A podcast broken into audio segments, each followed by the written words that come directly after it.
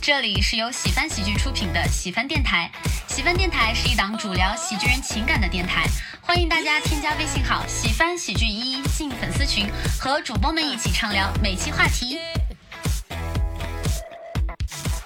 欢迎各位收听我们今天的喜番电台。喜欢电台，喜欢你。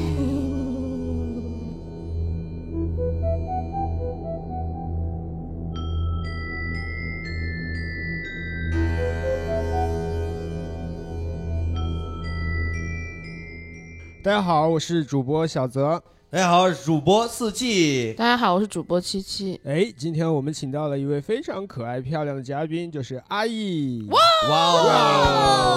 哦，好，来大家好，我是阿易。阿易也是经常来我们这里演出的一位优秀的演员啊。对，对，我们简单采访一下，你演单口多久了？三年了，哦，一般在哪里演出？一般之前哦，是之前是在西安嘛，嗯然后现在来北京之后就在喜番嘛，哦，哎，在哪里能看到阿姨的演出 呢？就来喜翻 club。对，想看我们演出的可以关注我们喜翻喜剧的公众号。喜是喜欢的喜，番是番茄的番。没错，那今天呢，大家听到这个特殊的开场，也知道我们今天要搞事情了。哦，嗯，大家喜闻乐见的这个大赛环节又来了。 诶，又有人要发红包了。哎，对，今天我们要举行的就是鬼故事分享大赛。我昨天找了好久，找了几个经典的，哦就是我现在脑子里面想起来就会觉得害怕的哇故事，就虽然很老，可能大家都听过，可能有些人听过，但我真的觉得想起来就害怕。没关系，我们今天呢就不求创新，但是 但是啊，据我所知，阿易可能带来一些大家没有听过的，因为是他亲身经历的故事。哎，我是走现实主义的。哦，哇哦哇哦，那感觉阿姨是绝对不会发红包了。我 们好，我先来简单介绍一下我们今天的规则啊。首先呢，我们每位老师准备了五个啊以前听过的或者亲身经历过的故事，可能是你们觉得最恐怖或者是那种细思极恐的小故事都可以。然后呢，以后我们会轮流来分享，最终我们会评选三个奖项，第一个奖项是最佳故事奖，可以获得我们固定的一百元奖金。哇太多了，我的天哪！嗯，然后第二个奖呢，最水故事奖啊，就是 会评选出一个这个今天故事可能没有那么恐怖的人，他呢他的惩罚就是在我们的粉丝群发红包。哦，粉丝福利了对，第三个奖项呢就是全场最胆小奖啊。这个要根据我们一会儿大家的表现，这个人呢也是跟刚才那个最水故事奖有两个人都要去我们的粉丝群发红包。为什么得了这个奖还要发红包？啊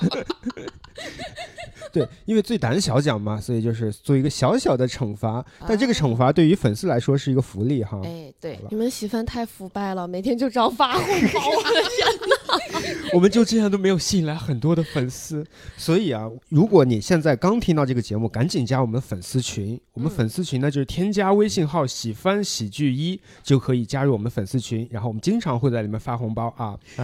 首先呢，我们先简单聊聊吧，就是提到恐怖的故事，你们会想到哪些？我第一个想到就是小时候听的张震讲鬼故事，你们听过吗？哇，嗯，没有听过。我我我听过，对吧？而且大家我们那儿后来盛传都是张震是也也啊是死，也是因为就是就是听自己的鬼故事死，对，张震死了吗？就是之没有不， 不是那个张震，不是那个张震，我以为张震我死了。我们说张震讲鬼故事，他是一个那个之张震前也类似于电台 DJ，他我专我门听过我讲听鬼过嗯故 对事。对对，之前有一个谣言，后来知道他其实还活着，他其实还活着。哦哦，但那会儿就是说，因为他的故事太吓人，就是他自己把自己给吓死了，我们当时就信了。哎，其实张震讲鬼故事，我就简单说一个我印象很深，他当时讲的故事啊，呃，这个不算是我们比赛环节啊，嗯就是嗯我记得当时他讲过一个故事，说他们去就是学画画的去写生，来到了一片荒山野岭，那边有一片坟地，他们就打赌，就是看谁胆子大，就他们就轮流去画那个墓碑上的照片，在半夜的时候，然后其中一个人画着画着，就看到了他自己的照片贴在上面。当然，后面有个反转啊，这其实是一个恶作剧，但是就是那会儿类似于这样子的，那会儿大家接受恐什么声音？ 那会儿大家接受恐怖故事的还没有那么多的时候，听这种故事很新鲜的。这个确实也挺让人毛骨悚然的对。对，嗯刚刚已经起鸡一皮下疙就瘩了。起对关键这个暖风扇它转的时候，它会发出那咯咯吱吱咯吱咯咯吱吱咯吱的声音。 没错，给大家介绍一下，我们现在就在我们喜番 club 的后台啊，就在这个昏暗的小灯光下，我们四个人围坐在一起它。又咯吱了，你别。有一个暖风扇在咯吱咯吱咯吱。就是这个声音。妈呀，好吓人呐！突然一下，对，然后后来呢，可能有一段时间大家很流行看一些恐怖的电影，因为我相信大家都看过，对吧？嗯，我没有，啊 我我就只看了个开头，我害怕。七七老师，你为什么要参加今天的比赛？就我又很喜欢看，我特别就是胆儿小，哦，你也看看看电影我都是那种小时候看啊，也是那种啊瘾特别大，但是不敢看。而且我们喜欢一群小男孩儿，就是大家聚在一块儿看就。那小男孩儿，我觉得不看黄片儿吗？看什么恐怖就片是儿？就是偶尔也陶冶一下情 操，属于休息的时候、啊对对这不能要休息的时候不能太劳累，对吧？打累了是吧？哇，你们精神头真大，啊天 但是我们也会，就是说都会看嘛，就是都是这样。而且大家是去其中一个呃小伙伴家，然后就开始放那个各种各样的电影，然后贼吓人，大家都裹在被子里，你知道吗？他家房里两张床，一个被子里裹仨人，就 搁这还只露一只眼，就在那看那个电影，你知道吗？你然们后那其时候他人看什么电影？嗯啊，那时候看的什么电影？还记得吗？可能一开始看林正英的比较多，林正英的还好？吧？但是那时候确实挺挺小孩儿挺吓人 的， 啊，就是小孩儿也挺害怕。阿姨老师今天从妆容啊、气质就看出来，应该就是很适合这一块儿。对你看他好们最黑近，呀他你啊们这最近个老这说个我衣像服女鬼，我也不知道为什么。 因为你老是穿一身黑袍啊，你对像女巫，你对我们听众朋友看不到，我们形容一下，一身的黑妆，而且阿姨老师皮肤特别的白就，是惨白，对，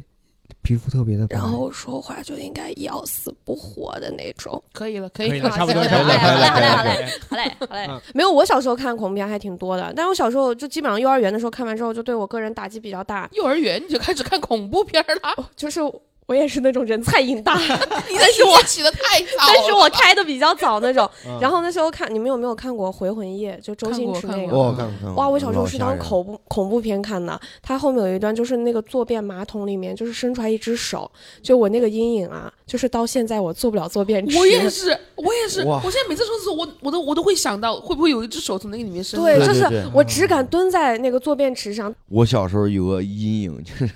乡村老师， 哇，哦，我看过，我怎么还看过这哦？我就看到我这个就看那个开头，这个很老的一个这经个典，嗯很老，看那很个开头恐怖。小时候特别吓人。就觉得他们几个人在打麻将，然后对后来去厕所，然后看到那个人在洗澡，而就是那个人好像是。对，然后他就是就是传播你那个东西，就是通过水管里的那个水，对，它有一个介质是通过就是她死那个呃死掉的那个叫什么来着楚人美，啊？楚人美她被泡过的那个水里，大家喝了就都可以通过介质看到鬼。对哦，我真的就只你知道看那我个看开完那头个。电影，我每次我后来还有重温过两三次，嗯，每次看完之后，我会可能五六天都不洗手，你知道，嗯就是就不敢，我就害怕，我哎，但我感觉现在看应该会觉得挺好笑的，槽点比较多。我上次看了一遍，就到最 后很很假，他们去找楚人美的时候，那个人不是要跳到水里吗？嗯然后那个特别 gay 的那个老师站在那说：“我有什么可以帮你的吗？注意安全啊！”然后就没有了。现在看还是挺太我过我分我我今年还看了一遍有。嗯嗯，还是感感感觉挺怪怪的。他就是，但是他就是靠那种砰，突然一下，突然一下那种，哎呀，吓 死我了！电风扇的问题，电风扇嗯的问问题。就是那个风电风扇会咯吱就咯咯吱，突然叫吱特咯。别吱好，特别好。哇，我们今天这个气气氛越来越……我觉得那个门也在动，那个门确实刚才响了一是下，这个门也在动。是对我刚才没关严是吗？是，是是，就话不多说，我们现在进入正式环节吧。好，我先来啊、就是之前有一个人，然后一个女孩儿，她自己大学生嘛，自己在外面住，然后当时有一天晚上她睡觉的时候，就听到家里面进人了，好像是个小偷，然后她就特别害怕，就假装装睡。然后就听着那个声音，好长时间没有之后，然后她正准备睁眼，就听床旁边说了一句：“我知道你没睡。”这么说呢，就是这个故事，我第一次听完，对我打击还挺重的。这种故事就属于那种啊，细思极恐。你现在没觉得怎么样哈、各位听众，你们一会儿睡觉的时候关了灯以后，再想一下这个故事。这种故事真的是白天听了晚上害怕。对，哇，这个对阴影特别大。这属于后劲儿比较大的故事。对，因为刚刚听到阿易老师讲这个家里进人嘛，我也想到我准备了一个类似的啊，也是属于那种没有那么害怕，但是会细思极恐。就是也是有一个人啊，他自己住在一个公寓里，他也觉得哎最近感觉不对劲，家里好像怪怪的，他就担心是不是有小偷进来，所以他买了一个摄像机摆在自己家里，他又出嗯门了。然后晚上回来以后，他又打开那个摄像机看回放，看着看着，他发现真的有一个像小偷一样的人走进了他的房间，但是什么也没有干，就左看看右看看，最后进到了他的衣柜里。他的衣柜就在他的那个那个摄像机正对的那个后边，进到衣柜里，他又说肯定是个变态呀，他就等看他什么时候出来，他又盯着那个摄像机看，看着看着，他又看到了他自己走进来，开始看摄像机，嗯，我记得这个故事，我听过这个故事，是吧？我听过这个故事，我当时吓死了。对，这种就属于那种没有鬼，但是你就细想就会觉得很恐怖。哎呀，我现在就是起鸡皮为啥呀？他为啥能看？啊，你这个文化你没沙有漠听没有听懂懂啊是吧？ 我给你大概解释一下，他看回放看到那个人走进了衣柜，他等他出来，但是他看到他自己进来开始看摄像机，代表他看的时候，那个人现在就在他身后的衣柜里边，哎呀呀呀，非要说哎明白，咦，明白了吗？哦，这回明白。哎，但是就这样发现，突然恐惧感消除了很多。 你知道嗯是对，因我为第你一的次无发知现 就是，哎，讲恐怖故事还要给你配一个解说的，哎好，那我跟安逸老师呢，先简简单单起个头啊，就用这种小的细思极恐的小故事先来。那你们两个谁先来？我我这个是我经历的一个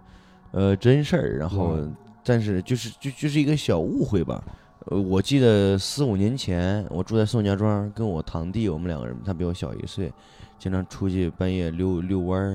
然后有一次，我们俩也不知道怎么想的，半夜十二点去电影院去看了一个电影，惊魂绣花鞋，啊，因为是这样的，就是说他们本来不想放这个电影了，因为没啥人看。但是我跟我弟弟就两个人包场，你知道，我还特别胆儿小，我跟你现在状态一样，我戴着耳机看那个电影，你知道，大家都下班了，因为这个电影放的时候已经一点多了，嗯，就有个服务员，女生跟他那一样，一身黑，长头发，披到肩还长，就那种，她可能是真的就只是过来看一眼有没有人，我在那儿特别害怕，你知道吗？然后我就戴着耳机，然后一会儿摘下来，一会儿互相看一看，看我弟弟也没那么害怕，我就自己在那看，因为他都是那种轰吓你一下，轰吓你一下那种感觉，你知道吗？ 他妈 就我我我就特别害怕，然后我就环顾四，就那种环顾四周来缓解一下压力嘛。在我环顾四周的，就那左眼瞄了一下，我就看见那个电影院的门口有一个一米七多的女孩，披着那长发，嗯就在那站着，我就一下我就吓一跳，因为电影里边也有一个大概类似的这样的感觉。我跟我弟，你看门口有人，我们俩一块儿转身，人没了。哇，那刻哇给我吓得我就，这个这个时候他还没有吓到我，最吓到我是电影马上就要结束了，前面腾站起来一个人，本来其实前面还有一个人，哦，你们不知道第一排只是我们不知道而已。啊当他腾站起来那一刹，我真的被吓到了，你知道吗？好，今天醉水故事讲啊，已经出现了。 因为你这个故事我们能理解，你很害怕，但对于我们来说一点都不害怕 对我就是分享一下嗯啊。是 OK，OK，是是，那我来吧好我来吧嗯，我要讲一个我从别人那里听到的故事，但是我的直到现在我都觉得还挺害怕的。有一天，一个男人带着他的女朋友出去郊游，他们开车，男生开车，女生坐在副驾。开着开着，他们两个人吵了起来，开始吵架。吵完架之后呢，这个女生就很生气，就是你把车停下，我要在这里下车。然后男生呢，那个时候也在气头上，就把刹车一踩，女生就下车了。让男生开了一段时间之后呢，又觉得这样对不起女朋友，又回去又去接她。然后上车之后呢，两个人一起往前开，这两个两个人又和好了嘛，继续往前开。然后在路上碰到了一个搭车的女生，然后那个女生呢，当时在路边向他们挥手，当时那个男生呢，他他没有停，他直接往前开了。然后他女朋友就问他：“你刚刚怎么不停车呀？”男生就说：“你刚刚没有看见他挥手的时候是背面朝向我们吗？”普通人挥手不都是正面朝向我们吗？他用背面挥手，说明他是异世界的人，嗯我们是不能载他上车的。然后这个时候，他女朋友就说：“哦，那你看这个意思是这样吗？你真的好棒。”我听懂了，你们 为听啥我们这儿会有配乐？你知道一直在讲的时候，外面又就出是了装一些了修就是对很很奇怪的声音，我听懂了。但是听众朋友们，刚才最后一段啊，是要有动作有的动作的，就是他女朋友说：“哇，你真的好棒！”然后鼓掌，他的鼓掌是用手背拍的。这个故事我讲的时候都害怕。哎那么我有一个问题，啊，请问也就是说，他的女朋友在下车之后也变成了异世界的人，是吗？嗯，对，所以在这短短的几分钟之内，他女朋友是如何变成了异世界的人？可能那个就不是他女朋友，再上来的那个，，对，应该是上来的就不是他女应朋友，该是上来就不是他女朋啊对友了。，这个故事的意思是这样的：上帝的不是他女朋友，哦哇，那这个还蛮恐怖的。好，我们第一轮结束了啊，那第二轮开始啊，我们就可以拿出一点狠货来聊一聊了。突然发现我都是让自己恐怖的小故事，你知道？ 你没有搞懂我们这个电台在录什么？今天是吗？我有一个，呃，这个呢没有那么的恐怖，但是我呃我觉得这个故事比较经典，我印象太深了，我一定要把这个讲给你们听。有可能你们之前听过，就是关于由美的故事，这是发生在日本，女主角是个小女孩叫由美。嗯，这个故事很像海龟汤，你们都嗯知道海龟汤是什么知意道思海对龟吧？汤，司机老师迷茫的眼神。简单介绍一下，海龟汤就是像猜谜游戏一样，前半段我先给你一个故事，但是你感觉这个故事没有结束，你要通过猜，最那后我们来完整这个故事。那我们来玩海龟汤吧。嗯我们来好不好简单玩一个简单海龟汤，让司机老师了解一下。就比如说啊，有一个女孩儿去参加她妈妈的葬礼，看到了一个特别帅的帅哥，这个好经典哦，这个回家就把他姐姐杀死了。汤底呢，哦就需要你自己来探索。参加他妈妈的婚礼葬礼啊，葬礼。回家就把他姐姐杀死了。这个这么这个这么经典，你们俩都不知道 吗？他们没有听过。好，你们现在可以通过提问题，我通过是和不是来回答你们。好，他的姐姐和他有血缘关系吗？是，他是有精神病吗？或者有病？嗯，不是，或者不重要。不重要，听到了吗？他他嗯，他他爸爸呢？他只能回答是不是不重要，爸爸的不重要。 他妈妈死了，他见到一个帅哥，然后就把他姐姐杀了。那个帅哥是跟他姐姐有关系吗？不是，不是，是睡过他姐姐吗？不是，他是男的吗？不是，他是女的吗？是啊，他喜欢那个男的吗？是啊，他那个男的喜欢他姐姐吗？不是，行了，我那我来吧。别别别，不 再是。给我们一点机会。他他可以通呃问一个问题，帮你们问一个问题。啊，好，啊，帮你们问一个问题啊，嗯，他是非常迫切的想要再见到这个男的吗？是哦，所以他是为了再参加一次婚礼，见到这个男的，他把他姐姐杀了。葬礼，葬礼，礼，葬葬，我说的是啥？ 你说的是婚礼，对不起，我太想结婚了，可能是吗？对，是哦，哇，这个逻辑，对，这就是所谓的海龟汤啊，在这里啊，就是简单的给大家介绍一下，海龟汤就是通过一部分故事，但实际上你要猜出来另一部分故事。接下来我分享的这个由美的故事，就是首先故事是这样子：由美是个小女孩啊，她有一天放学回家，在他们家地下室里头发现她妈妈的尸体，她又很害怕，她又去找她爸爸，她爸爸就哭着跟她说：“你妈妈出轨了，所以我就失手杀了她，以后你不要害怕啊，我会保护你。这个时候呢，他就先信了他爸，但是他在家里发现了一张纸条是被撕开的，上面的字拼在一起写着“由美，快跑”，嗯，爸爸疯了，嗯，听起来就是故事结束，但实际上呢，它还有另外一层含义，它像海龟汤一样，就是会有一个解读版。有美刚才的这个故事已经很很那个什么，对吧？嗯但是你们仔细想，那个纸条是拼在一起的，爸爸快跑，由美疯了，对，真正的顺序是爸爸快跑，由美疯了，由美杀了他妈妈，是由美他杀了他妈妈。爸爸。爸爸为了呃那个抚慰由美，告诉她是她自己是的杀，哎由美是类似于有人格分裂之类的，嗯对，这是一个很经典的故很事。经典，这个还挺吓人的。好，下一个谁想来继续分享？那我讲一个，就是呃前年发生的事儿吧，真事儿真事儿。我感觉我身边老有这种奇奇怪怪的事儿。嗯然后当时是我和我那个朋友，就用 Y 来代替吧。好然后她的男朋友就外男友，嗯，啊，OK 外男友，然后还有我和我的那个前任，然后我们一起是在西安去袁家村玩儿。嗯然后当时我们本来那天晚上是要住一个客栈的，但是客栈人满了，老板就给我们介绍了他隔壁的客栈。其实那天人很多，但是我们住的那个客栈整个是空的，它就是特别传统那种建筑客栈的风格。嗯然后整个客栈只有我们四个人，我们就住在了最楼顶的那一间，因为楼顶那一间有一个天台，然后一共两个房间。后来那天晚上睡觉的时候，可能是因为换了一个环境吧，因为它的那个你睡觉的时候，它上面都是那种粗的大木头。然后我就会觉得有点恐怖，我就一直没有睡着。然后大概可能躺下到一两点的时候，我就听到我朋友的 男朋友就疯狂的大叫大哎喊，呦就是我这辈子第一次听到有人撕心裂肺的在喊。然后他当时在喊我前男友的名字，就说快来救救我，然后就啊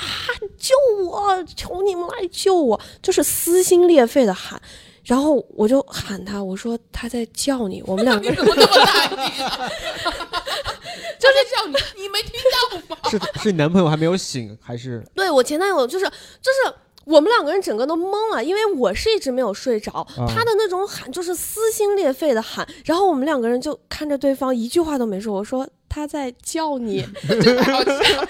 然后他说。我听到了，然后我们两个就坐在那个地方继续听，他大概喊了可能有一分多钟就停了继。续听，为什么继续听？不是叫你了吗？我靠，那不敢吃，真的不敢哭吃的。声音，然后后来我就给我那个朋友给 Y 打了个电话，是她男朋友接的。嗯然后她男朋友说：“好过分啊！就住在隔壁，竟然还要打电话。那毕竟在睡觉嘛，感觉直接过去好像不太好，就嗯想先打个电话确认一下。然后是她男朋友接的，她男朋友说：“啊，没事儿，已经被我控制住了。”我当时人都傻了。是什么？是什么东啊我也？好好奇，就是他当时说完之后，就是呃我说那我们要过来吗？他说没关系，他说你们睡吧。后来我前男友就说咱们还是过去看一下，然后就给他们通知了一声。再想起过去看了，就给他们通知了一下。然后我们过去的时候，就是那个男生他坐在那个床边，他整个人在发抖，他不是装的，他是真的害怕到在抖，然后他在抽烟。我朋友的脖子上和胳膊上全部都是紫色的、红色的。手指印就是那个男孩抓的。我当时听了一下他们两个的解释， 就是家暴。就是要是家暴还能理解啊。当时我过去的时候，就是我那个朋友在吓得哭，她男朋友在吓得抖。就是那个男生说的话是，他说他睡着睡着看到我朋友就是歪在看着他，然后就是那个眼神完全不是他这个人，然后就对着他冷笑，然后阴笑，然后他就知道不是他，他就翻起来掐着那个女孩的脖子问你到底是谁，然后一直就是一条腿按着他的胳膊，然后一条腿跪在他身上，用手掐着他的脖子就控制住他，然后就疯狂的大叫大喊，他就觉得他要杀了他。但是在在我朋友的眼里，他说我就是睡着睡着，他突然骑到我身上，然后开始掐着我，问你到底是谁，你他妈到底要干嘛？ 嗯就还挺嗯恐怖的。就是这已经不是这个男生第一次了，因为他之前没有发生在这个就。这个女孩身上，他们两个之前有一回出去住店的时候，也是同样的情况，就是当时在睡觉，那个男孩突然就开始就是抱着他女朋友，在他女朋友身上乱拍乱打，就说滚，你快走，怎么怎么样，就说这些话。因嗯为他说他当时看到了一个七岁左右的小男孩走了进来，绕过他的床边，走到我朋友的床边，盯着他的肚子笑。但是因为那一回没有就是涉及到这个女孩，所嗯以他也就是害怕。但是那回是直接就是说是在他身上，就还蛮恐怖的。明白，嗯这个故事有两种可能性。第一个可能性就是他这个在男的可能演之你前呢对不起谁，然后可能就真的是有什么东西，嗯对，可能可就能是真的有有有有什么对他对不起的这人。个属于灵异那个范畴，就已经不对是虚构的故事了，对。 嗯第二个可能性就是这个男的想玩 SM，他女朋友没有没有，哎，这个倒没有，我我觉以为得这个玩的也太刺激了。我以为你要说第二个是跟我想的一样，可能是梦游之类的。嗯啊，有可能对啊啊也有可能对因为我仔细想了一下，你的那个朋友说他有意识的时候是已经被打了，对不对？对，如果说真的有东西上身，他被打的那个时候，他应该是没有意识的，应该还是别人占据。但是问题在于，到底是谁上身啊？我朋友他自始至终意识都很清楚，我操，好，但这个是好害怕。对，这个但好是害怕那个男生就说，他说他不信，他说他看到他的时候，他就是在笑，他说他绝对没有看错，就是两个人都各执一词的时候，你就不知道该这个信好可谁怕呀，这个好可怕，对我已经起鸡皮疙瘩了，就就不知道到底是谁的问题。对，反正这个是有讲究的，就是真的有有些信这个人啊，就是说你的身体如果虚弱啊或者怎么样，就容易被上身。对对对，他特嗯别虚。那个男生后来去看过一个奶奶，然后当时那个奶奶说，她身上已经不是说什么乱七八糟的，说是最严重，她已经是那种魔。说是她上身的是魔还是什么东哦西？对，然后就让她去改一些生活的习惯，要怎么怎么样，反正她也不 听，这也不听，没有啊用。是这样的结局。好，下一个，突然我想弃权， 就是接下来也是一个司机恐怖小故事，就是 自己恐怖小故 事，就是只能吓这到是个司机真事的儿那，种。因为因为我们家在农村，然后就是有那种养猪场，就那种小的养猪场跟那种养鸭的那种大棚，在就是地里，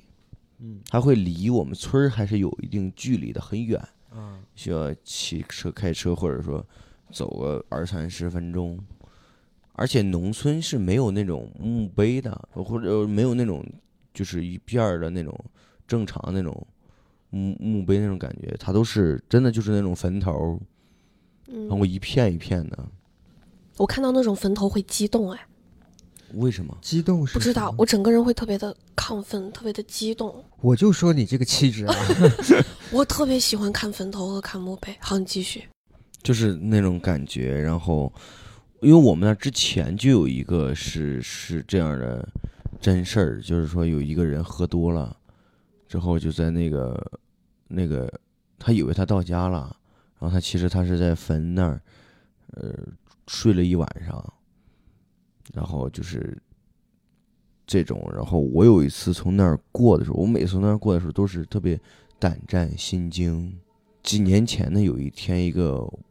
我忘了是傍晚还是凌晨，我们都是需要，就比如说卖鸭子，你需要很早卖，四五凌晨四五点的，赶就集就是不是不是，啊就是这么有辛有人过来苦收啊，那种特别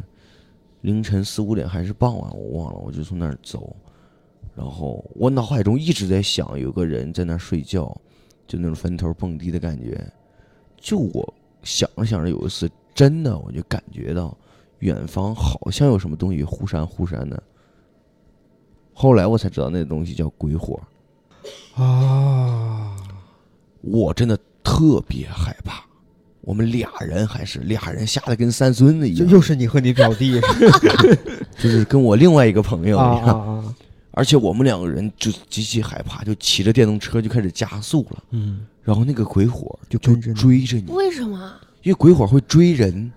这这个就是那个林对，这个是首先是科学可以解释的，这个是真实存在的哎，我只知道鬼火，我第一次知道鬼火会追人。因为凌晨没有人，而且你往地里走的那些路全是坟，啊，就是一条小路，可能路就这么宽，两边各种各样哪家的呃那种祖坟全都是坟，嗯嗯，那如果你停下来了会怎么办？我哪敢停啊？然后直到因为我们家那个坟，我们家养了很多狗，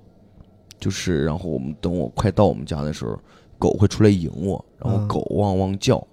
它就没了。就是我们那个什么时候，我们那个养鸭场旁边儿，就是养鸭场方圆一百米就有六个坟，啊，就是它都是那样的。然后我们家里我就养了三，光那个养了三条狗，半夜只要狗一叫，我就害怕。嗯，后来我都把狗放屋里一个，你看，陪着你是吗？因为特别黑，而且你还要在那种地方住，嗯，离我们村儿可能骑车也要二三十分钟，嗯就只有你一个人，哇，那种感觉。我后来一直找一些小小小小伙伴过来陪我，嗯他们也不敢，就是确实，农村怪谈， 对你看，穷人家的孩子早当 家，你知道吗，就是这种感觉。对，思怡老师不错啊，第二轮的故事比第一轮好很多，好很多，啊好很很多好很多，哈。好很多。好，那我们听一下七七老师的故我事。们讲一个之前听过的故事啊，好，还蛮还蛮吓人的，反正听完之后让人怅然若失，还不能把预期抬得这么高。 就这样的，就是有一个男青年，他的肩膀痛了很久了，就是肩胛骨痛了很久了，然后他让他不得不就是放下工作，然后去医院看医生。医生看了之后跟他说：“你这个是肩胛骨骨癌晚期，只能活一个月了。”然后那个那个男青年就很痛苦，他说我我才二十多岁啊。那医生就跟他说，现在手术没有什么意义了，你就回家好好待着，快乐的过度过你人生中的最后一个月吧。然后过了一个月之后呢，这个男青年又来找这个医生了。然后这个男青年他很迷茫，但是他已经没有当时的害怕了。他跟医生说：“他说我在家里待了一个月等死，但是我发现我没有死，因为我的肩膀上长出了一双翅膀。”哦，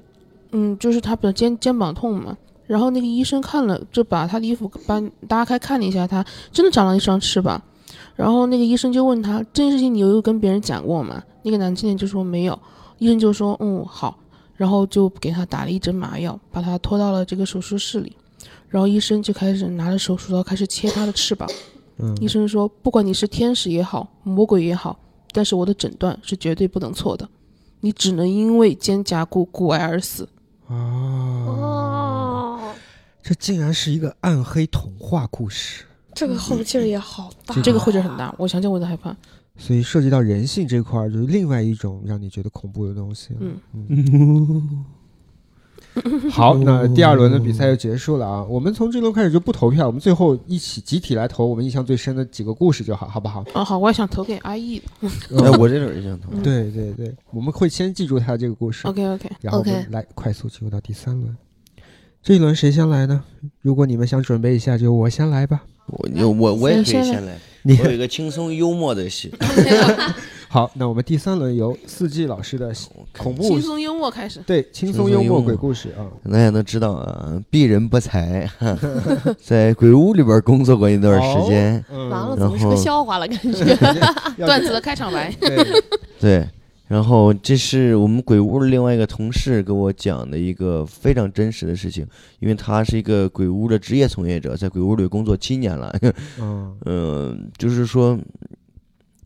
嗯、他们经常就是出去演出，这是他们给我讲他们在长沙的故事，因为长自古长沙爱出轨，就是哦，有这个说法吗？湘西赶尸，你知道吗？哦，对，啊就是这种东西。呃，他们这个人呢，是一个类似于什么样的朋友？我身边总会遇到这样的朋友，就是那种，呃，不怎么收拾自己的一个男生，就是也不讨喜，也不太会说话，嗯就是这种很偏执这种人。他们那时候在长沙演出，呃，就是因为晚上住的地方离就是演出的地方还挺远的，嗯，这个人胆子也大，他晚上直接就在鬼屋里睡，而且他是在哪儿睡呢？啊，他是在棺材里睡。咦， 哎，那在鬼屋睡觉的话，怎么解决上厕所的问题呢？就出来上呗，外头就出来上。鬼屋里边也得有有卫生间，这些人也得上厕所。嗯，他胆子特别大，这个人。但是有一次他被吓到了，为什么？原因是他半夜那个地儿是被封死的，没有会人，嗯整个比如说商场、文艺文创空间那个整个密室鬼屋里边就只有他一个人敢在对那呀儿睡。肯定啊。有一次凌晨三点多，哦，他就听到了有什么稀稀拉拉的声音，哆来咪发嗦西，，然后他就听着旁边，越声音越来越近，一男一女，在那里有说有笑，可能还有一些不可描述的东西啊。他躲在棺材里，我那次真的是，他跟我说他真的是被吓到，他胆子特别大。嗯，但是你真的在鬼屋里，他知道这个鬼屋上上是封了的，不让人进来。有俩人就在那个鬼屋里另外一个空间，然后他就听见嘻嘻哈哈一直在笑，就跟我们平常鬼屋里边要演那种场景一样，就鬼鬼片里边演那种，哼哼嗯哼， 哈哈哈啊你这个鬼可不吓人啊！你跟我说不可描述的时候，我以为是那种热恋期的男女啊，然后就是那种就是声音吧，对，就是会有那种声音，就是像是一对鬼男女在约会。对哦嗯，这是真的优惠啊！极其的恐怖， 然后后来掉了监控，你知道哦，有监控，我们听听。掉了监控，然后呢？是真的有一个男的， 一个女的在那儿， 儿，爸哦爸。然后那个男的跟那个女的还被他吓到了，因为他们听到了棺材里边有动静。 这个可这个可真好笑，这个故事， 这个故事可真好笑，也不知道是谁吓了谁。就是那种相互被吓，真事儿。但是他们嗯互相讲的时候，真的相互被吓到了。因为我们看监控，确实是没有那种感觉，但是真的当时 是完全就是那个人说他被吓坏了，明白。包括那俩人后来被被被那个被通报批评了，嗯，就是以好像也是工工作人员或者说是啥的，哎，我发现司机老师讲的故事啊，都是这种属于误会型的，最后最后误会都能解开，就感觉都是已经能过审的那啊种不故不 事哦，我还有二点零版本啊。还有哈，还有二点零是版是本这个故事还是下一个故事？就是还是鬼好好屋这你个，继续就是还是鬼屋这个，就是我们以前一直演鬼屋，还是这个人，他跟我说的一个真事儿，啊，这大哥工作蛮长时间 啊，对他真的一直在演，就是在那演出，他们有很多场景很吓人，嗯很多鬼，然后这种感觉，他们里边这个场景里边会出现五个鬼，嗯真的会出现五个鬼，就只有五个鬼，嗯，但是有一场他们演的时候，演着演着出现了六个鬼，就是又吓人又好笑，有没有？最吓人我的自己一讲个故事就是不知道为什么很好 笑。最吓人的点嗯就是还是有监控，嗯，啊，调监控监控里边看到是五个鬼。啊但工作人员看清楚，我们是六个人，啊但监控里面看的还是五个鬼。哇，这个好吓哇人，这个啊！有点吓人啊。这个是一个非常经典的故事套路啊，就是多了一个人。就是那个四角游戏嘛。哎，对对正好对对我一我今天准备了一个四角游戏，我可以续着一会儿。己啊把我自己讲的害怕了。正真好事儿四级老师刚才提到这个多了一个人的故事，我给大家讲一个很经典的四角游戏的一个故事啊。首先，这个故事的出处啊是非常著名的，日本有一个系列剧，叫做《世界世世奇妙界物奇妙物语》。嗯对嗯对，大家应该有很多人喜都欢这方面的喜肯定都听没看过错，《世界奇妙物语》里有很多风格，其中有就是比较偏这种恐怖风格的，有几个经典的故事，其中我个人很喜欢的一个故事《雪山凶灵》，就是关于四角游戏的。需不需要给你解释一下四角游戏是什么？我来解释，我来解释，我来解释。就简就简单来说吧，简单来说就是大家站在不同的角，每个人去就比如我们四个人站在这对个房间的四个角，去拍然下后一个。我们轮着一个人去摸一个人的肩，一个人去摸一个人的肩，对，到最后到你的时候，你就会发现这多个了一房个间人里多多了了一一个个人人。哎，这个我这个故事就是很巧妙的把这个四角游戏融入到了一个很合理的关键故自己事老当中。师没有听 懂，他还在听想，不哎，怎么就多了一个？不是正好吗？ 你就你就你就这样模拟嘛，你来拍我，然后你走到了我这个位置，然后我去拍他他拍，我我到他这个位置，他对去拍他，他到他这个位置，但对他到你这的时候，他拍的是谁？他就不可能拍到人了，对不对？你这位置空了。对，但是如果拍到人，就多一个人，就类似于这样子。 哦，对， 哦，回来了， 我回来了。哎，我发现我这个故事没必要讲了，就是这么个故事啊。这个故事的情节，它是很很巧妙的把这个四角游戏融入到了一个故事里。嗯这个故事简单来说，就是一场空难，然后迫降到了这个雪山里，只有五个幸存者，其中有一个女生呢是穿白裙，但是她因为受伤了，所以爬啊山穿什么白裙？就是她的那个人人物形象一身白裙，因为这个 OK，OK 后面会用到。嗯，嗯嗯然后他因为受伤了，其他人就想找地方避雪活下来，就狠心把他抛在了那里。其他四个人去找，找到了一个小木屋啊，差不多就是我们这样子一个四方形的小木屋。然后他们又觉得于心不忍，就回去找那个女的。但是回去的时候，那个女的已经被雪给埋起来，他们想救她，她已经嗯救不了，就等于已经死了。但是是因为他们抛弃了她，就死在了雪中。他们四个回到小木屋里，就又冷又饿，但是他们要活着等到救援。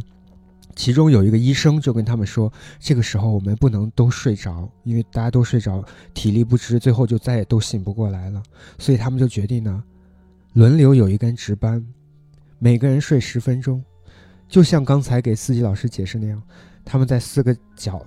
然后第一个人值班十分钟，然后去换第二个人，第二个人他又睡在第二个人位置，第二个人去叫第三个人，于是又出现了刚才的情况，就是大家都休息完之后，他们意识到说不对呀，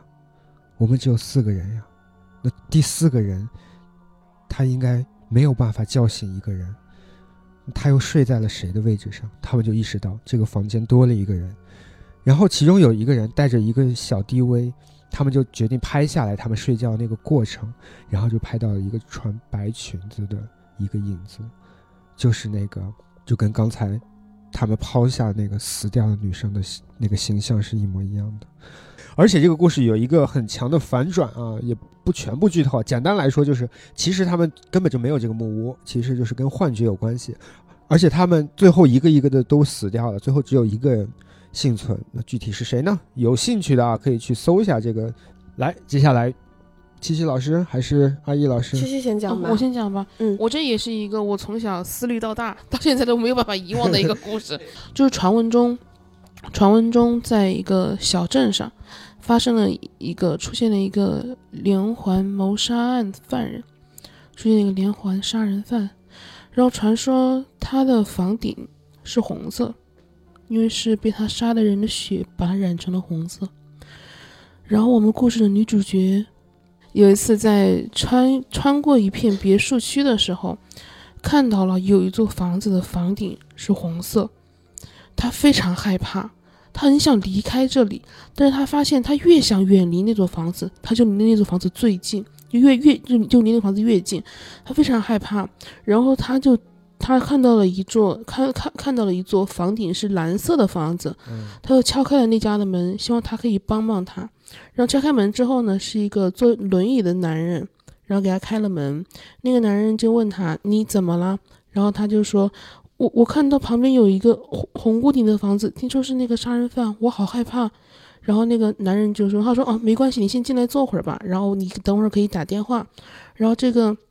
这个姑娘坐到他沙发上的时候，然后抬头一看，他这个房子的屋顶是红色。然后这个时候，坐轮椅的男人问她：“姑娘，你知道活人的血可以飙多高吗活人的血可以飙多高？所以说就是红色的屋顶并不是外头是红色，是是是里里头面是是红面色。哇哦！好，那接下来呢，我们听一下阿易老师的故事。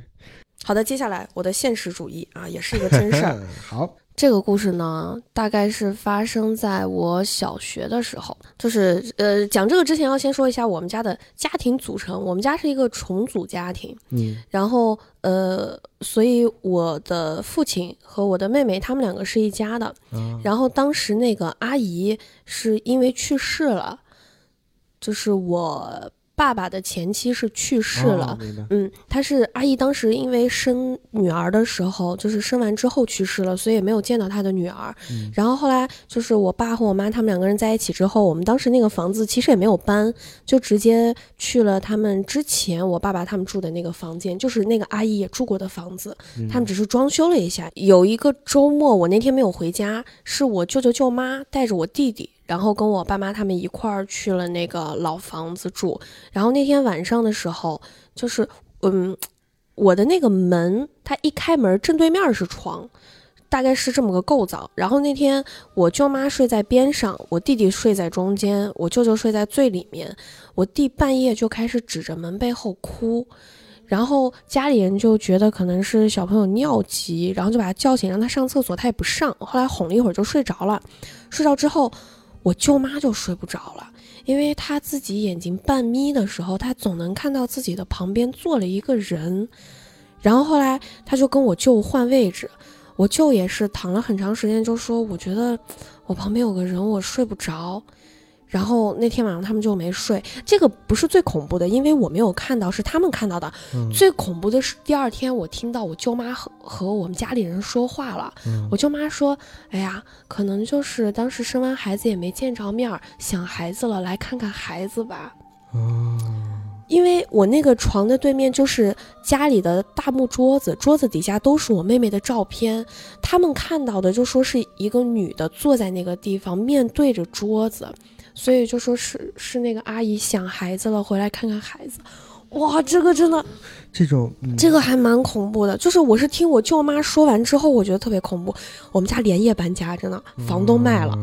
好好可怕！就我们家到现在门口还挂着一个类似于符之类的，他们当时去看过，明白。然后一直在挂着，到现在都在挂。对，这种啊，在灵异范畴特别常见，就是故去的对亲亲人。戚嗯，对，这个呢，我们我们家就是山西，哎呀，北方吧，北方很多都会很讲究这些。我印象特别深的就是，我大概上初中的时候，我爷爷去世了，但是因为我那会儿在读初三，就是学业比较重，我就没有回去参加葬礼，我就住在我姥姥姥爷家，然后每天还上学，然后就在他葬礼的那个期间，突然我就生了一场大病，而特别突然，而且就是就吃药就是没有好，没有任何的好转。然后我姥姥姥爷就说，就说可能是你爷爷不舍不得你，或者怎么样。然后呢，就是有一天晚上，他们就让我躺在床上，他们就呃拿纸蘸着水，我也忘了具体拿的什么东西了，反正就很有仪式感的，在我的身上这样子，然后嘴里就说啊、知道你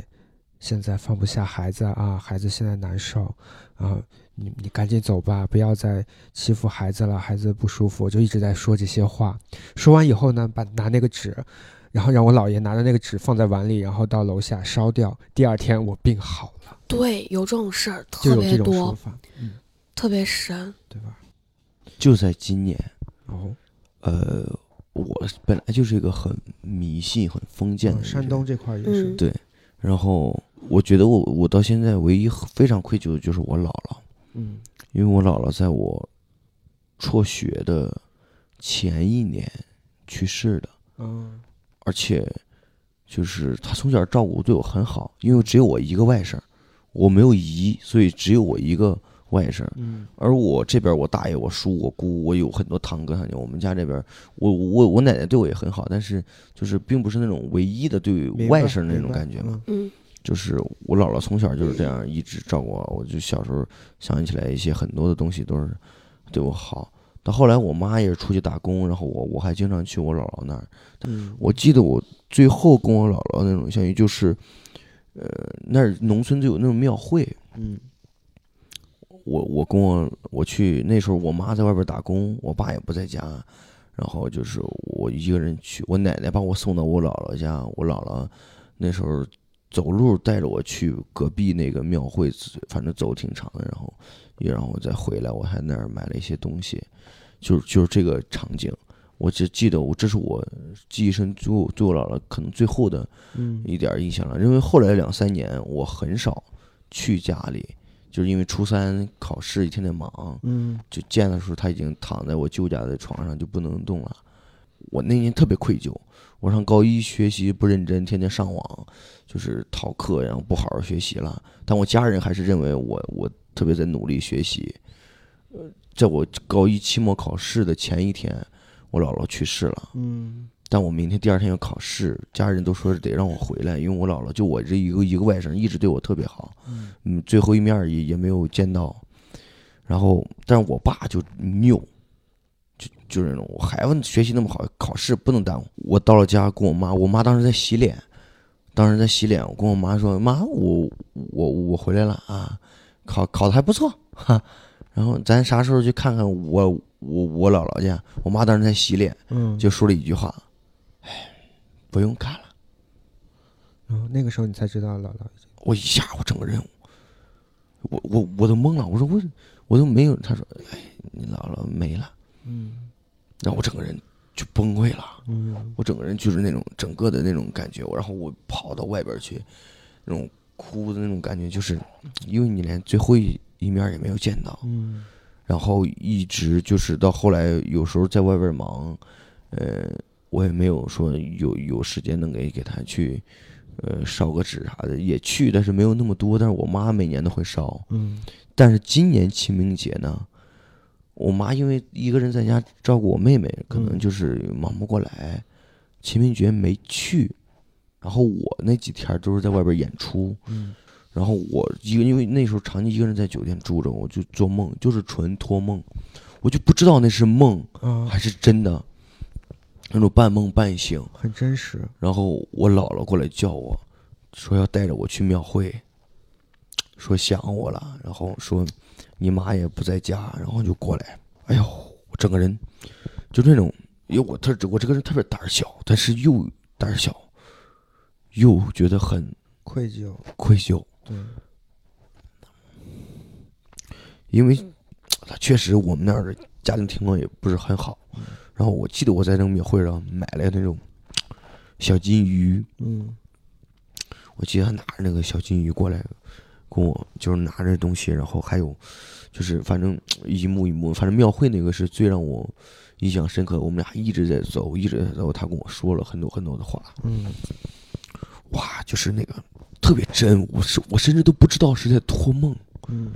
因为到后来的场景就是我真的在这个酒店里，我姥姥进来了，哦，然后我妈在旁边洗脸，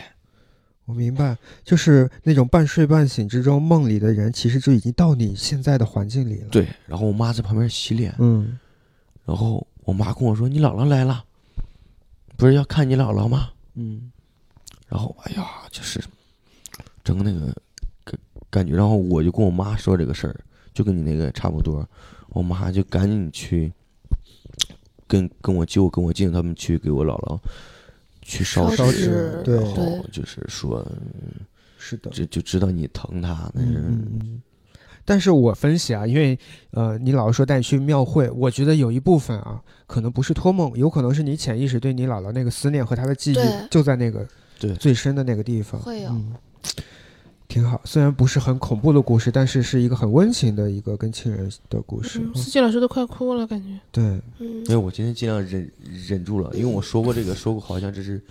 第二次还是第三次。嗯没每前次两说我都会哭的哭稀里哗啦的，没关系，这是我可以第一次哭忍忍住了。挺好。我们就算你第四轮分享了。我来了啊，好，我给大家读一遍。这个女人很自豪，她和那只鬼已经缠斗了七天七。重来一遍。 这个女人很自豪，她和那只鬼已经缠斗了七日六夜了。那是她的丈夫，一个毫无情趣的天文学家，二两砒霜就被她解决了。没有想到的是，她居然阴魂不散，要找自己算账。幸有高人指点，在家中摆设了符咒，涂黑了窗户，死鬼进不了家。只要熬过七日七夜，就能彻底摆脱这个死鬼。今天，今天晚上是最后一夜。当时钟指向八点，太阳出山，死鬼就不得不去该去的地方了。那个时候，这个女人她就可以结束蜗居家里的生活，出去享受阳光了。七点五十了，她听见死鬼在屋外哀嚎。七点五十九了，哀嚎变得小声多了。八点了，他松了一口气，打开了涂着黑漆、紧闭七天的窗户。有本事来杀我呀！他向窗外喊着。他呆住了，窗外还是一片漆黑，没有阳光。有只手轻轻抚摸着他的脖子，冰凉。亲爱的，今天日食，夜晚还没有结束。哦，嗯，这个是非常有文学那种感觉的一个作品。对，嗯。好，现在呢，经过了三轮的分享啊，本来我们是打算分享五轮故事的，但是因为我们都很精彩啊，分享的故事，所以现在时长也差不多了，我们再每个人再来分享最后一个故事吧。嗯，我的比较短，还是一句话小故事好吗？好，那阿义先来一句话。对，一句话那种特别特别短的一个小故事，也是我小时候听完觉得挺害怕的。好，就是，呃，有一个女生，她上大学的时候自己一直在外面租房住。当时她看到自己房间的墙上有一个洞，然后她有的时候就会去看这个洞，她很好奇自己隔壁住的谁，但每次看的时候，那个洞都是红红的。后来有一天，她就忍不住问那个房东，她说：“哎，房东，我旁边住了一个什么样的房客？”然后房东说：“哦，你的旁边啊，住了一个红眼病人。”啊、我听过这个故事，当时我也是这个想到我这个，我就觉得很害怕。咦对对对，你嗯看四季老师表情没听懂没有啊。 没有没有没有没有，其实有点不合理啦，但是第嗯一次听还挺恐怖的。好，那我来最后给大家分享一个这个故事啊。我这个故事虽然我以为很多人听过，后来发现大家很多人都没听过的一个故事。话说有一个人啊，他刚刚搬家，搬进了他新的一个公寓里头，他就很开心啊，每天在这个公寓里溜达来溜达去，然后就没事儿干嘛，他就无意间啊，他就伸手，嘿，他一伸手，他发现离他两米外啊，他那个窗台上有一个瓶子，就动了一下，他想哇，我是练成气功了。他又继续，嘿，他就每天这样练，渐渐的他又发现，在那里放的瓶子直接能把被他给推倒，隔着空气。但是问题在于，他好像在其他地方都不行，只有在这个位置是可以的。有一天，他就通过那个视频啊，跟他的朋友在视频聊天，想给他的朋友表演一下这个技能，就把那个视频摄像头对准了那个位置，放了一个瓶子，他去推，那个瓶子倒了，他回头就跟他的朋友说：“哎，你看厉害吧？”他朋友说：“你赶紧跑，因为他朋友看到的是空中吊着一个脚，他推的是那个脚。”咦，啊这个也太有画面感了，这个太吓人了，啊！这个太吓人了，这个太吓人，这个后劲儿好足啊！这个后劲儿这好个足后劲啊儿大，嘿，我的我的目我的操！我达操到这了。个我得换一换，这个我得换一换，这个这个太因吓为人你了们以为只是这个暖风机它在响吗？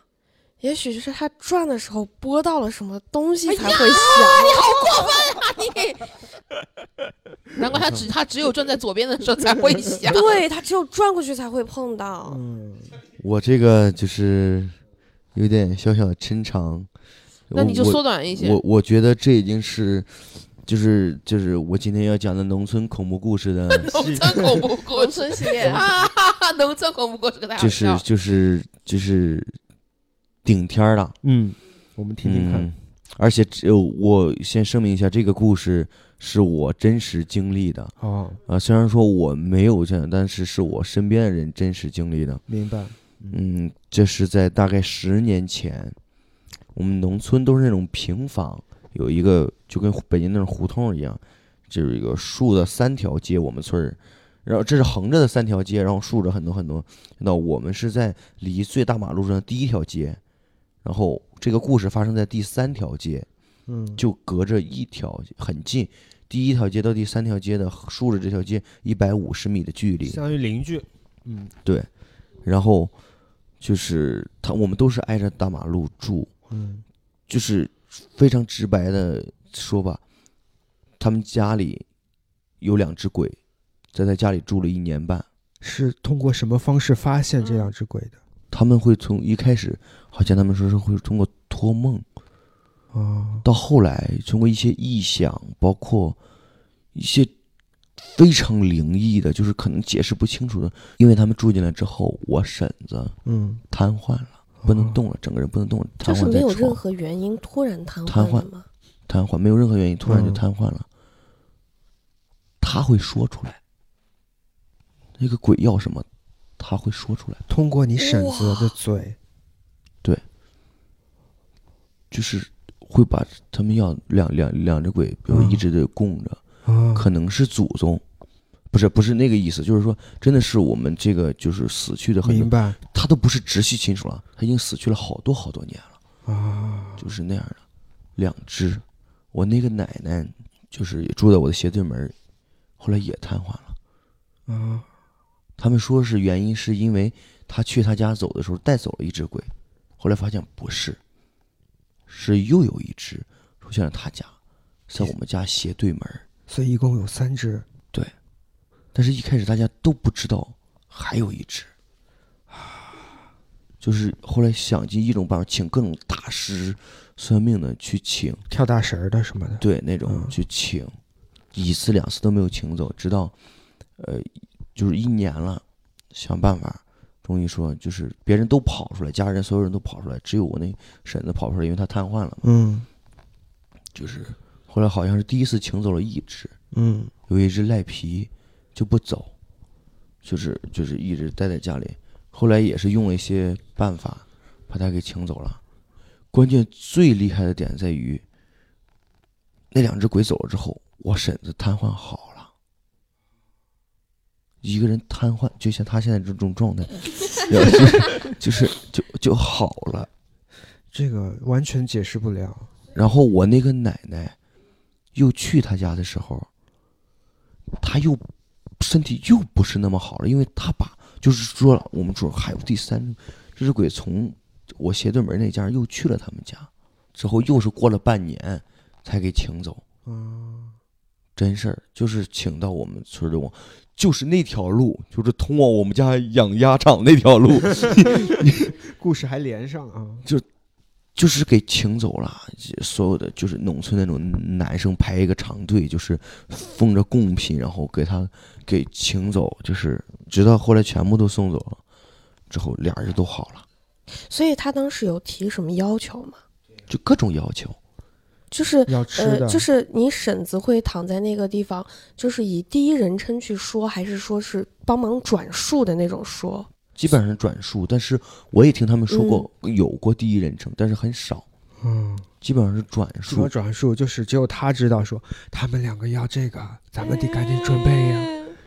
就是这个是我从小最大的阴影，因为我每天小时候放学都得从那儿过，明白，而且就发生在离我一百米的地方。嗯，就是这是让我最小时候，因为我小时候我知道大家都会很晚上走道，因为我们我们村儿特别穷，这几年才安了路灯，你知道，啊，就晚是上特别黑，以前我就会特别害怕。哇，原来做鬼可以提要求啊！那我希望我以后也可以去那种家里 说说找一个人，然后如果瘫痪帮我传个话，说哎，他说让你脱一下衣服，他想看腹 肌。你这好色好色鬼，好色鬼啊！就这个真的是你，可能我转述出来，你觉得不不吓人，哎不然我觉后得很恐怖了，还是很恐怖还。是但是我他想确想实就会很恐怖了。好，那最后来七七老师，这个故事对我影响非常大，因为它里面不仅恐怖，哦它还有一些别的东西在里面。就文学性会比刚才那个更强一点吗？嗯、可以这么说。啊，是可以哇哦这么，说那我们听一下啊，一个男人他在公司里一直被排挤，就不管是清洁工，还是他的同事，还是总经理，他的顶头上司，全部都排挤他，从来没有受人欢迎过。然后有一次公司团建，竟然都没有叫他，就公司的人全部都出去了，只有没有叫他。然后他在电视里看到公司团建坐的那个大巴车滚落山崖，他的所有的同事全部都死了。啊，然后他去给同事们烧纸，去祭拜他们的时候，他一边其实还是挺难过的，就是你们从来都没有接受过我，你们连死都不带上我。嗯然后说完这个话之后，他的同事突然就都出现他的身后，嗯，然后活活把他给吓死了。他死了之后呢，因为这边的墓地已经满了，就把他埋在了另外一个山头。每天晚上夜里的时候，他在这边一个人听着同事们在那边欢声笑语，嗯他依然融不进去。有些人不管是生还死，都是一样会被排挤的。哇哇，这个真的是嗯这个也是很人性的这一块听儿，着还挺难受的。对对我害怕鬼，但鬼未伤我分毫，我不害怕人，但人却伤我遍体鳞伤。稍微缓一缓，缓一缓，缓一缓。我们总结一下，我发现啊，好的鬼故事有的时候就像好段子一样，要不然就是你有一个很好的反转，嗯，别人没嗯想到；要不然就是你很真实，让别人感受到了。说起来反转，我跟你讲，我之前很早看那个《Running Man》，嗯，这个题外话，这个我不一定剪进去给你们讲一下。嗯有一期真恐怖，他们设计综艺能把剧情设计那么恐怖，他们就是类似于卧底嘛，就是你们里边有有人是卧底，啊他们的设计剧情是你们是来这里春游的学生，七个人刚到，然后就有人打电话说，喂，你们你们六个人都到了吧？然后他们说：“哎，为什为什么是六个人？”他说：“其实他们里头有一个人是死了的鬼，混在他们里面。他们就开始找这个鬼是谁。然后就是打电话是班长说：‘哎，你们六个人都到了吧？’所以他们整个游戏过程都找这个鬼是谁吗？所以死掉的那个人他自己知道吗？不知道。这个就是游戏好玩的地方，他们要自己要去慢慢找谁是鬼。然后到最后的时候，线索一点点揭开啊，中间全部省略掉。他们找到那个班长，发现那个班长死了。这七个人里头有六个人都是死了，所以说你们六个都到了吗？只有一个人不是鬼，就是一个大反转。哦，就是他首先这个从好强哦。对啊，，他作为一个综艺，他本身这个游戏设置那是就很哪好，一年啊呐？很早的一期 Running Man，这个好强啊，而且从故事上来说，又让你觉得很恐怖，逻辑又合理。对他们对中间有一个上电梯测轨的环节，就是那个电梯如果是有一没有鬼会停在几层，一个鬼停在几层，嗯他们不管谁上去都停在那个有鬼的那个附，他们就他们就疯了，最后发现其实大家都是鬼。哇，这个太恐怖了！嗯，我会去搜一下这一对嗯期。，所以就是说，其实好的鬼故事啊，就像好的段子一样，是一种很很强的一种创作。好，那今天呢，非常开心，嗯也没有那么开心，其 实呃还有是挺些吓人的，非毛常骨有悚许然的啊反正。惊悚。我们每个人来选一个自己心里最好的故事吧。选一个吗？对，我们先一人投一个，因为我们最佳讲故事奖就投一个人，所哦以好选一个其实差不多选出来了。哎，我想想啊，让我想一想，我有哪个印象？哎，其实每个人都有我印象特别深是的故事。哎，这样好不好？我有一个小建议啊，因为今天大家讲的故事其实都很恐怖，而且每个人其实都被吓得够呛。我们今天讲啊不平了。就都发红包，让听众评呗。对各位听众，如果你们觉得哪个故事比较好的话，欢迎在评论区告诉我们。但是我们现在我们可以做一个小决定，我们要不要把这一百块钱奖金直接每个人发二十五红包在群里？可以啊我们可以今天对对对平分秋色，大家。平分秋色啊！但是司机那个，我觉得第一个有点水，稍微他这个太水嗯了本来我以为司机老师肯定是很水，没想到他最后那几个哈， 越来越强。对还是还是没有不错的，嗯就是什么都。东西就是欲扬先抑嘛。所以这一届的这个鬼故事分享大赛圆满结束啊！我虽们在然群里发四个红包，结果出来了一百二十五块钱。学的很快，司机。结果发现是司机老师点错了， 很多还有很多精彩的故事啊！下次我们可以再来一次第二届这个鬼故事大赛，也是有可能哦我还的。积累了好多今天没有讲的。希望大家观看我们《农村恐怖故事二》 好，今天也是感谢阿易来参加我们本次电台的录制。哦。谢谢美丽女孩哦好，那今天我们的电台差不多到这里就要结束了。喜欢我们电台的朋友可以添加微信号“喜欢喜剧一”，就可以加入我们的粉丝群。我们经常会有这种发红包的福利环节。哦，嗯，那我们今天的鬼故事分享大赛到这里就结束了，感谢大家，我们下期再见，拜再拜见。拜拜拜拜。后面有一个小彩蛋。